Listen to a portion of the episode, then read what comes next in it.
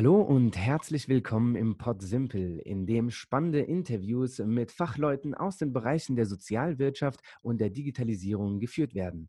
Dieser wird an jedem Mittwochabend veröffentlicht und wenn du Lust hast, dich zu uns zu gesellen, dann bist du jeden Mittwoch herzlich eingeladen. So, kommen wir zu unserem heutigen Gast. Äh, für mich etwas ganz Neues. Ich habe auf jeden Fall noch nie mit äh, ja, Jochen Herdrich gesprochen und vor allem ähm, eigentlich das, womit du dich ja so beschäftigst. Das ist eigentlich das, was mich sehr, sehr interessiert. Umso mehr freue ich mich eben, dass du heute dabei bist, Jochen. Ähm, genau, worum geht es heute äh, ungefähr?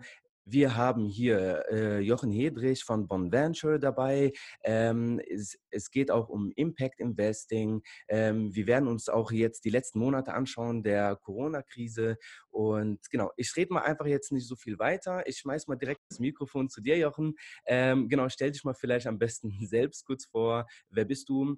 Woher kommst du? Und ja, was machst du eigentlich aktuell? Hallo, vielen Dank für die Einladung. Ich bin Jochen Herdrich, bin 44 Jahre alt wohne im Raum Freiburg und arbeite in München bei Venture. Ich bin hier Partner seit 2003 an Bord, habe technische BWL studiert ähm, und General Management, ein MBA. Bin mit einer Unterbrechung von anderthalb Jahren, wo ich im Halbleiterunternehmen war, ähm, in der Unternehmensbeteiligungsbranche tätig. Man könnte das sagen Neudeutsch Venture Capital. Mhm. Und ähm, die erste Hälfte dessen war ich im technologieorientierten Unternehmen involviert und die zweite Hälfte jetzt in wirkungsorientierten, also Impact-Unternehmen bei Bund Venture. Mhm. Und das ist, ist so der Kurzabriss. Ja, aber ist ja schon, mh, würdest du sagen, das ist ein ähnlicher Bereich oder ist schon ein relativ gro ein großer Sprung gewesen, ja, ne? Von der Technik dann direkt in den Impact-Bereich? Wie kam es irgendwie dazu? Also im Grunde ist es ziemlich ähnlich, ob ich jetzt im Unternehmen technologieorientiert oder wirkungsorientiert investiere. Es geht um Unternehmen, die mhm. einen Geschäftszweck haben, die erfolgreich sein wollen, also idealerweise natürlich, und ähm, die, die ihr Unternehmen auf- und ausbauen. Der Unterschied ganz klar ist einerseits, entweder habe ich eine reine Technologieorientierung mhm. oder andererseits zusätzlich oder daneben eine Wirkungsorientierung. Und ähm, das ist klar, das ist der große Unterschied. Aber eigentlich sind die Bereiche relativ ähnlich. Die Probleme von Unternehmen, von Unternehmern, Unternehmerinnen, also da gibt es gewisse Parallelen. Nur kommt die Komponente bei, wir nennen es Sozialunternehmen, also das können soziale oder ökologische Geschäftszwecke haben, die diese mhm. Unternehmen verfolgen, kommt eben diese Komponente der gesellschaftlichen Nachhaltigkeit oder der gesellschaftlichen Rendite zur Finanzrendite hinzu. Das ist das, was mich mittlerweile auch sehr fasziniert und was ich sehr toll finde. Mhm. Branche, dann Impact Investing, wie man es auf Neudeutsch nennt. Okay, dazu kommen wir auf jeden Fall äh, noch konkreter, also zu den Mehrwerten äh, der Unternehmen letztendlich. Was mich jetzt vielleicht interessiert oder vielleicht auch unsere Zuhörerschaft einfach mal äh, als Einführung. Mhm. Du hast schon auch von äh, Venture Capital äh, gesprochen. Magst du vielleicht erstmal einfach mal eine Einordnung in den Kontext einfach mal vielleicht kurz erklären, wer sind VCs, äh, was sind auch deren Aufgabe und genau. Also Venture Capital oder auf Deutsch Risikokapital oder selten auch Wagniskapital, ähm, das, ist, das dient zur Unternehmensfinanzierung in der frühen Phase. Wenn ich jetzt ein Startup gründe, ein junges Unternehmen gegründet habe, möchte dieses äh, skalieren, habe vielleicht eine, eine tolle Geschäftsidee, die mhm. technologieorientiert sein kann oder eben wirkungsorientiert, ja. dann brauche ich natürlich Kapital und sehr, sehr viel Unterstützung, Netzwerk. Venture Capital geht davon aus, dass man eben in dieser Hochrisikophase, wo man nicht weiß, ob das Unternehmen erfolgreich sein kann, trotz einem guten Konzept, einem guten Management, ähm, eine, einem, einem, einem, auch einem guten Marktumfeld, ist es sehr, sehr schwierig. Das Unternehmen kann da schiefgehen. Das heißt, ich habe ein sehr hohes Ausfallrisiko. Ich habe keine Sicherheit. Mhm. In dieser Phase kommt Venture Capital ins Spiel, ja. dass dieses Risiko versucht einzuschätzen, aber mhm. auch trägt und neben dem Kapital auch noch einen Mehrwert, einen sogenannten Value Add stiftet, sei es mhm. durch Beratung als ähm, Partner irgendwie auch in der Branche oder äh, bei, bei, Vertrieb, bei, bei, Finanzierung und daneben auch ein Netzwerk beisteuert, das der junge Unternehmer vielleicht noch so noch nicht hat. Und mhm. dem Ganzen dadurch eben auch, auch noch neben dem Kapital auch noch einen nicht finanziellen Beitrag und Unterstützung leistet. Okay, verstehe. Ähm, ja, jetzt stelle ich mir ja auch die Frage, ähm, wir sind ja irgendwie auch natürlich hier im sozialen Sektor und ähm, genau, VCs kenne ich jetzt auch eher so aus dem Profitsektor, dass sie auch Mhm. profitorientiert sind. Und jetzt stelle ich mir die Frage, was für einen Mehrwert findest du denn interessant, der eben äh, geleistet wird von dem Startup oder von dem sozialen Unternehmen? Zunächst mal muss ich sagen, wir sind auch renditeorientiert, aber wir äh, definieren Rendite in einer doppelten Hinsicht. Natürlich Okay. investieren wir in Unternehmen. Das heißt, ein Unternehmen muss natürlich auch finanziell erfolgreich sein, um fortbestehen zu können, um wirtschaftlich und finanziell nachhaltig sein zu können. Mhm. Aber daneben, als Impact-Investor, ähm, streben wir auch eine gesellschaftliche Rendite an. Das heißt, ein gesellschaftlicher Mehrwert, den Sozialunternehmen in sozialer oder eben auch ökologischer Hinsicht leisten können. Es kann jetzt sein. Bildungsunternehmen, dieser Mehrwert eben Bildung für die Kinder, Jugendlichen oder auch erwachsenen Menschen. Es kann sein, Mhm. bei Inklusion ist es eben, dass Menschen mit Behinderung beschäftigt werden und hier ähm, eine Chance am ersten Arbeitsmarkt bekommen, die sie vielleicht in der ja, freien Wirtschaft so nicht unbedingt erhalten würden. Richtig. Mhm. Ähm, daneben gibt es auch im Ökologiebereich natürlich Unternehmen, die, die einen ökologischen Geschäftszweck verfolgen und dort beispielsweise über CO2-Einsparung, über Ressourceneffizienz, über Recycling eben auch einen gesellschaftlichen Mehrwert bieten, der über die klassischen Parameter der, der wirtschaftlichen Erfolg, des wirtschaftlichen Erfolges hinausgeht. Okay. eben das, kann man jetzt messen, beispielsweise in Anzahl äh, eben angedeutet, der, der ausgebildeten Kinder, Jugendlichen oder Menschen allgemein, äh, der, Ja. der Menschen mit Behinderung, die beschäftigt werden, der CO2-Einsparung, der Ressourceneffizienz, der gepflegten alten Menschen. Also da ist der, der, der Wirkung eigentlich keine Grenzen gesetzt. Es kommt viel Mhm. mehr darauf an, wo man die, die Probleme sieht. Und da orientieren wir uns beispielsweise an diesen Nachhaltigkeitszielen, diesen SDGs der Mhm. Vereinten Nationen, wo ja diese 17 Mhm. übergreifenden globalen Ziele definiert wurden, von denen wir die in Deutschland relevanten herauspicken und uns auch daran orientieren, ob es ein relevantes Problem ist. Okay, ähm, verstehe. Das heißt, ihr schaut euch sowohl ähm, den subjektiven Mehrwert an, das heißt, den der Kunde letztendlich selbst später beispielsweise bekommt, eben die soziale Leistung, dann auch objektiv, auch eben, was hat das Ganze für die Gesellschaft auch noch für einen positiven Effekt. Und letztendlich gibt es ja da auch einen sozioökologischen, äh, nee, äh, sö- sö- äh, sozioökonomischen äh, Mehrwert letztendlich. Das ist ja beispielsweise eben für die Menschen, die sie, die ja die soziale Leistung be bekommen und später befähigt werden, beispielsweise auf dem ersten Arbeitsmarkt äh, zu arbeiten, dass sie beispielsweise ja dann wieder etwas in die Gesellschaft geben. Gehört das letztendlich auch noch dazu irgendwie oder ist es zu dem einen oder zu dem anderen klassifizieren oder ist es dann eher sozusagen die dritte Sparte Nein, nein, das kann man, das kann man sehr wohl natürlich auch messen, aber da kommen wir in den äh, schwierigen Bereich der Wirkungsmessung hinein. Das ist zum Teil sehr schwierig, wenn ich jetzt ähm, als besonderes Beispiel irgendwie kindliche oder frühkindliche Bildung nehme. Da kann ich natürlich Mhm. investieren, ähm, kann die Bildung der Kinder und Jugendlichen fördern, aber messen, ob es dann wirklich erfolgreich ist, das wird natürlich schwierig. Da müsste ich dann Mhm. die Leute über viele Jahre begleiten, müsste schauen, wie sich ihr Leben dadurch verändert hat. Dadurch benötige eine Kontrollgruppe.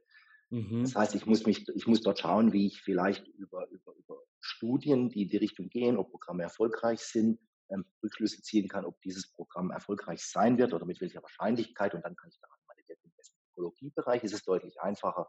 Jede eingesparte Tonne CO2 kann ich Ja. messen. Ähm, weil für uns als Impact-Investor ist es natürlich auch sehr wichtig, Wirkung zu messen, um sie Mhm. auch unseren Investoren darlegen zu können. Wir sammeln ja Kapital bei Investoren ein, um es dann an Sozialunternehmen wiederum vergeben zu können, die damit dann erfolgreich arbeiten, eben um eine doppelte Rendite wiederum auch für unsere Investoren generieren zu Mhm. können. Das ist uns sehr wichtig. Das heißt, wenn Mhm. wir etwas ähm, messen, dann wollen wir neben dem wirtschaftlichen Erfolg auch immer den Impact, also die Wirkung messen können. Mhm. Okay. Sehr, sehr, sehr, sehr, sehr, sehr, kann sehr unterschiedlich sein natürlich entsprechend ähm, dem Problem, das ich adressiere. Mhm, mhm, verstehe. Ich glaube da, und ihr arbeitet ja mit so vielen Startups, ich glaube, da kommt ja auch mal ein Startup von der einen Branche, sage ich mal, äh, die vielleicht dann eher ökologisch äh, tendiert sind, die anderen sind vielleicht dann eher in der Bildung unterwegs. Ich glaube, deswegen äh, kannst du es aus deiner Perspektive eher weniger auch noch äh, irgendwie ganz pauschalisieren. Gell? Ja, ich kann es natürlich anhand von, von, von Beispielen pauschalisieren. Ein sehr erfolgreiches Unternehmen, was wir finanziert haben, ist die AFB, ist eine gemeinnützige GmbH, mhm. IT-Recycling betreibt und dabei als Integrationsunternehmen knapp die Hälfte der Menschen äh, mit Behinderung beschäftigt. Ah, also dort okay. habe ich, dort habe ich jetzt beispielsweise eine soziale und eine ökologische Komponente der Wirkung. Das mhm. Unternehmen, das haben wir 20, 2013 anfinanziert, wird jetzt Ende des Jahres aus unserem Portfolio planmäßig äh, rausgehen. Und ähm, da haben wir zusammen sehr, sehr viel erreicht. Also da ist es sehr, sehr okay. ähm, klar darstellbar. Mhm, verstehe. Viele, viele, viele, andere. Also wir haben auch äh, For-Profit-Unternehmen, beispielsweise der Follow Food, die wir auch im Portfolio hatten, die wir jetzt, ähm, wo wir es auch äh, rausge rausgehen konnten, planmäßig. Ähm, wenn man jetzt in den Supermarkt geht, ähm, die haben mhm. so braune Fischkonserven und das waren die, die diesen Tracking-Code ah. den Fischdosen erfunden hatten, was natürlich eine, eine, super Wirkung ist. Wenn ich jetzt plötzlich äh, mit meinem Smartphone die Dose abfotografieren kann mhm. und schauen, mhm. wo der Fisch herkommt. Und das cool. dann nachhaltig gefangen wurde. Cool, okay. Ähm, jetzt mal in eine andere Richtung gefragt. Ähm, und zwar, Covid-19. Ähm, ja. Ihr bekommt ja, jährlich, monatlich neue Startups. Ähm, jetzt habe ich zwei Fragen zu Corona. Und zwar, hast du äh, zum einen gemerkt jetzt, dass durch Corona weniger Startups jetzt zu euch gekommen sind oder mehr? Und die zweite Frage ist, wie gehst du eigentlich oder wie geht ihr da vom Mon Venture äh, mit Krisen überhaupt um in solchen Situationen? Zur ersten Frage, da haben wir eigentlich keinen großen Unterschied gemerkt, weil mhm. die Leute haben die Ideen, die sind inspiriert, die sind engagiert, die lassen sich davon, glaube ich, nicht ins Boxhorn jagen. Außerdem, äh, mhm. es muss ja irgendwie weitergehen, auch wenn es vielleicht Kontaktbeschränkungen gibt. Ja. Und vieles, vieles erschwert wird, weil natürlich der persönliche Kontakt gerade im Vertrieb, Verkauf mitunter ähm, sehr, sehr wichtig ist. Mhm. Zur zweiten Frage, da muss man sagen, dass äh, wir natürlich auch unsere Portfoliounternehmen stärker unterstützt haben, auch in Austausch getreten sind, wo sie vielleicht Risiken sehen, dass wir sie mhm. auch vernetzt haben, dass sie sich untereinander austauschen können, weil Unternehmer doch oft ähnliche Probleme haben, die sie auch gemeinsam besprechen, adressieren können, wo sie auch mal Sparring ja. äh, brauchen. Und ähm, insofern ähm, sehen wir aber letztendlich als Ergebnis dessen, dass Sozialunternehmen aus unserer Sicht deutlich krisenresistenter sind. Das okay, heißt, ähm, unsere, ja, das, das, ist recht interessant, dass letztendlich unsere Unternehmen, das ist was, was wir denken, ähm, die bieten jetzt nicht irgendwie irgendwas, was schön zu haben ist, dann nice to have, neudeutsch, ähm, sondern die, die haben Lösungen, also bieten Produkte und Dienstleistungen, die die Gesellschaft wirklich benötigt. Und ähm, das wird auch in der Krise nachgefragt. Mhm. Großer. Wenn nicht sogar vermehrt, ist, ne? Ja, ja, genau, genau. Also es gibt auch ein Startup Monitor, der jetzt vor ein paar Wochen herausgekommen ist. Und das sind eigentlich die Branchen, in die wir auch investieren. Mhm. Bildung, auch Digitalisierung der Bildung, ebenso Gesundheitswesen, Digitalisierung des, des Gesundheitswesens, äh, Ökologie.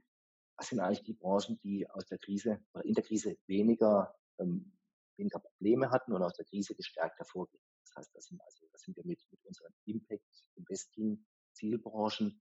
Zielbranchen haben wir auf die richtigen Werte gesetzt und ähm, gehen davon aus, dass es auch das Thema stärker befeuert und insgesamt auch ein deutlich geringeres Risiko hat bei Impact Investments als bei klassischen Tech Investments. Das ist so unsere Erfahrung.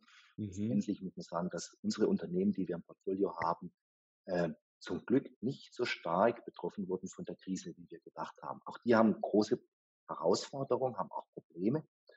Aber gerade die, die auch die Digitalisierung antizipiert haben, waren ja. konnten, oder konnten mit der Krise deutlich besser umgehen als andere okay. Unternehmen. Würdest du da schon sagen, dass eben ähm, digitale Geschäftsmodelle eher, eher dazu führen, dass, äh, dass auch in Krisen wie jetzt beispielsweise über Corona, dass sie eher stärker zu bewältigen sind als jetzt vielleicht ohne digitale Prozesse? Also so. Sie sind krisenresistenter und natürlich auch skalierbarer. Also ich kann, ich kann ein stärkeres Wachstum fahren, was natürlich den klassischen VC mhm. äh, sofort antriggert. Aber ich muss auch sagen, aus der Erfahrung raus, ganz klar, es ist einfach sehr wichtig, dass man hier auch mal einen Plan B hat. Mhm. Ein Beispiel ist, ist die vorhin genannte AFB GmbH, die verkauft ja ihre recycelten IT, Hardware-Teile, die sie von Großunternehmen bekommt, aufbereitet, die Daten löscht, ähm, dann einerseits über Shops weiter und andererseits über ähm, den Online-Shop. Mhm. mussten beispielsweise ihre Shops ja schließen, klar. Das ist ja. nicht irgendwie ein Lebensmittelhandel, sondern die verkaufen halt eben gebrauchte äh, IT-Hardware, mussten ja. schließen. Und die Kunden aber durch ihren Online-Shop konnten sie die ähm, ja, Verkaufsausfälle, die sie, in, die sie über die Schließung der Shops hatten, äh, überkompensieren. Es ging dann so weit, dass sie auch eine sehr, sehr schöne Geschichte. Mhm. Ich habe mehrere Standorte in Deutschland. Ja. In Köln haben sie jetzt aber kein, kein, kein Online-Versand, sondern haben sie nur einen stationären Shop. okay. In Paderborn, dort haben sie einen kleinen Shop, wo jetzt äh, nicht viel verkauft wird, aber wo sehr viel Online-Versand stattfindet. dann haben sie den Mitarbeitern einen Firmenwagen ja. zur Verfügung gestellt und die sind wirklich zwei Wochen lang jeden Morgen zu Köln nach Paderborn gefahren, um, um, Paket, um Pakete einzupacken. Das ist natürlich super. Okay. Tolle Leistung der Mitarbeiter, aber auch cool. zeigt, wenn ich jetzt ähm, auch das Geschäftsmodell digitalisieren kann, kann ich mich dadurch auch schneller anpassen und bin dadurch natürlich deutlich äh, krisenresistent. Also diese Resilienz, die sehen wir einfach bei Sozialunternehmen deutlich stärker ausgeprägt, mhm. wenn ich sozial mhm. oder bei nicht äh, bei Unternehmen, die keinen gesellschaftlichen Mehrwert bieten. Okay. Ist es jetzt bei dir eigentlich so weit, ähm, dass du schon sagst, okay, ich investiere eigentlich nicht mehr in äh, nicht digitale Unternehmen? Oder äh, ist, siehst du noch sozusagen die digitale Geschäftsmodelle eher als ein nice to have, aber nicht must have? Also natürlich auch durch die Krise vorher war es uns äh, Digitalisierung schon sehr, sehr wichtig. Also denke, ein Unternehmen, was die Digitalisierung komplett außen vor lässt, wird es zunehmend schwer haben. Aber das hat durch die Krise natürlich sich deutlich verstärkt. Also ein Unternehmen, was es sich um Digitalisierung gar nicht schert und vielleicht auch nicht schaut, wo, wo ihre Chancen in der Digitalisierung liegen, das wird jetzt nicht mehr finanzieren wahrscheinlich. Mhm, mhm, okay, verstehe. Ähm, und jetzt, wenn wir mal in die Zukunft mal schauen, und ich meine, jetzt gestern kam wieder in den Nachrichten wieder ähm, Verschärfung der Corona-Regeln. Ähm, was, was denkst du denn, wie es jetzt weitergeht äh, mit oder genau bezogen auf die sozialen Einrichtungen, bezogen auf digitale Prozesse? Ähm, genau, wie denkst du, können jetzt soziale Einrichtungen eher besser diese Krise eigentlich ähm, ja, schaffen?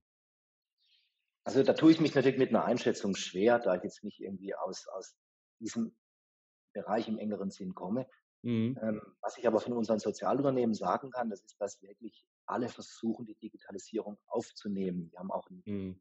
Integrationsunternehmen aus Österreich, das ist, das die Atempo-Gruppe in Graz, die mhm. beispielsweise sich um Inklusion dahingehend kümmert, als dass sie Menschen mit Behinderung versucht, erstens zu qualifizieren und zweitens auch als, als in, in Peer-to-Peer-Groups, auch bei der Beratung, Evaluierung von, von Barrierefreiheit, auch als Berater einzubinden. Cool. Und Schönes ähm, Modell. Ähm, dort, genau, die, die haben auch stationär begonnen, die Leute irgendwie bei sich in Graz auszubilden, zu befördern und haben dann mehr und mehr auf Digitalisierung gesetzt. Und dort war ich beispielsweise mal auf einem, auf einem Workshop, mhm. kam eine, eine, eine blinde Rechtsanwältin. Und das ah. hat mich wahnsinnig fasziniert, wie sie über, über äh, Sprachsteuerung und auch über digitale Hilfsmittel mhm. ähm, sich im Internet surfen konnte. Und äh, das mag jetzt zunächst mal vielleicht ein bisschen ähm, banal klingen, aber äh, mhm. die klare Message dieser Dame war, dass Digitalisierung Menschen mit Behinderung hilft und nicht irgendwie sie, sie, sie, sie behindert oder bevormundet, sondern das ein Hilfsmittel. Ja. Ich kann dadurch ähm, Barriere, Probleme überwinden. Und Digitalisierung kann auch zur Barrierefreiheit beitragen, indem beispielsweise diese österreichische Adempo-Gruppe, die sich um das Thema leichtes Lesen kümmert, die dort auch versucht, automatisch zu Übersetzungen zu ermöglichen von mhm. schwieriger Hochsprache in einfacher, lesbare Sprache zu übersetzen. Mhm. Dadurch auch diese Barrierefreiheit, die ja nicht nur in sich bei, über Treppen äußert, sondern beispielsweise auch über Sprache. Mhm. Ja, ich glaube, ich glaube allgemein, also die Digitalisierung oder sagen wir konkreter, konkreter sogar die äh, künstliche Intelligenz. Ich glaube, viele denken eher, dass genau die KI eben ähm, ja, Arbeitsstellen eher ersetzen wird oder eher ähm, Prozesse behindern wird. Aber ich glaube, das ist eher das, was du gerade gesagt hast. Äh, die Digitalisierung führt nicht dazu, dass eben ähm, Mitarbeitende ersetzt werden, sondern äh, es dient einfach nur als eine Unterstützung. Und ich glaube, das ist ähm, eben so ein Schritt. Ich glaube, wenn man die dies auch ja irgendwie natürlich wahrnimmt und das dann auch in die Hand nimmt und versucht dann eben äh, die eigenen Prozesse äh, dadurch zu optimieren, kann das, glaube ich, auch ganz äh, gut eigentlich natürlich ins Positive führen.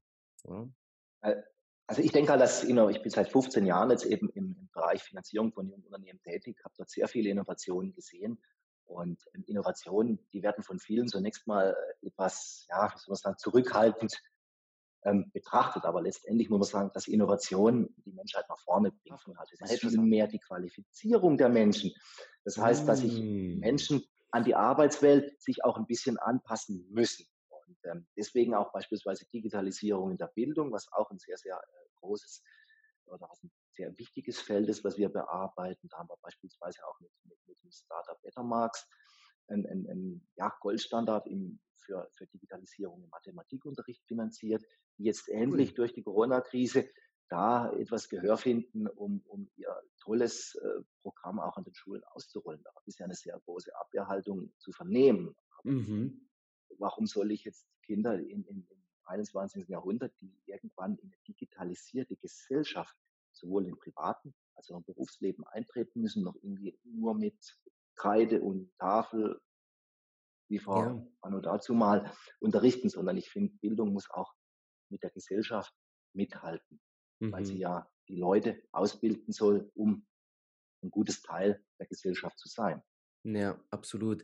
ich sage auch immer, ähm, dass der, genau, früher war, also mein Sozialraum, äh, als ich noch ein, Kind war, war ja einfach ein Spielplatz und jetzt mittlerweile, ähm, wenn ich so von meinen ganz kleinen Cousins jetzt irgendwie schaue, ähm, haben die alle ein Tablet und äh, sind dann eben in sozialen Medien unterwegs, was eben der neue soziale Raum ja irgendwie äh, darstellt. Und wenn dann sozusagen die Menschen schon sowieso auf diesen Plattformen sind oder allgemein dieses Tool in der Hand haben, dann ist es eigentlich auch logisch gesehen ähm, auch sinnvoll, alle Inhalte, sei es auch die jetzt in der Schule gelehrt werden, natürlich auch dahin zu führen, weil genau das wird auf jeden Fall nachhaltig gesehen ähm, dazu führen, dass sie eher diesen Input aufnehmen wollen, als wenn es ihnen ja irgendwo anders gibt, weil die müssen ja erstmal überhaupt dahin gehen. Ne? Also genau. Ja, und jetzt mit Blick auf die Uhr würden, äh, würde ich jetzt mal auch zur Message kommen. Mhm. Genau, äh, wir können diese ja natürlich auch etwas zukunftsgerichteter ähm, schauen, etwas gesamtwirtschaftlicher, ein bisschen auch auf die, ähm, ja, bezogen, wie sich allgemein die nächste Zeit, die nächsten Monate auch entwickeln werden. Ähm, was hast du da für soziale Einrichtungen jetzt gerade spontan dabei? Also, wie gesagt, ich denke, dass ähm, Digitalisierung wahnsinnig wichtig ist, aber äh, was mir eigentlich als Message wichtig wäre, das ist, ähm, dass man über den eigenen Tellerrand hinausschauen sollte. Das meine ich jetzt sowohl für Leute, die mhm. in der mhm. klassischen Wirtschaft tätig sind oder auch in, in traditionellen Sozialwesen.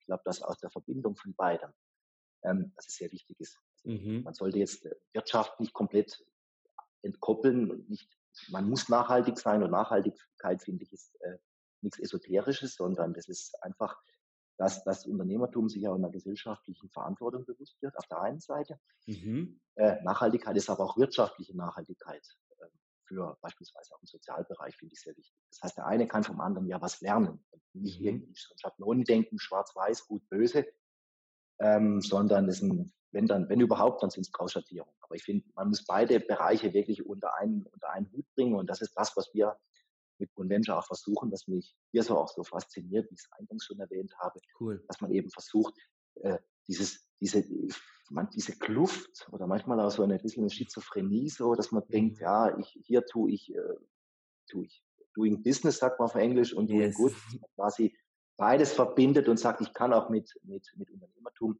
sehr, sehr Gutes bewirken. Und ähm, ja, wenn es interessiert, da kann gerne auch mal auf unsere Homepage schauen, www.bodenventure.de. Mhm. Das sind einige sehr, sehr tolle ähm, Beispiele mhm. dabei, wie man eben Unternehmertum und äh, gesellschaftliches Engagement, soziale, ökologische Geschäftszwecke verbinden kann. Dort gibt es auch ein Newsletter, da bringen wir auch regelmäßig wieder ähm, News raus, Nachrichten aus unserem Portfolio ähm, und zu unseren Fonds. Mhm. Ich glaube, das ist immer ganz interessant. Beispielsweise auch in der Corona-Krise hatten wir auch ein Sondernewsletter gemacht, wo einfach Portfoliounternehmen von uns berichtet haben, wie sie damit umgehen, auch Beispiele geben, wie sie okay. Ähm, cool. ähm, helfen, mhm. die Corona-Krise zu meistern. Mhm. Okay, diese, äh, wir werden das auf jeden Fall dann noch in der Caption äh, verlinken, damit du da draußen auch direkt da draufklicken kannst. Ja. Okay, ähm, cool.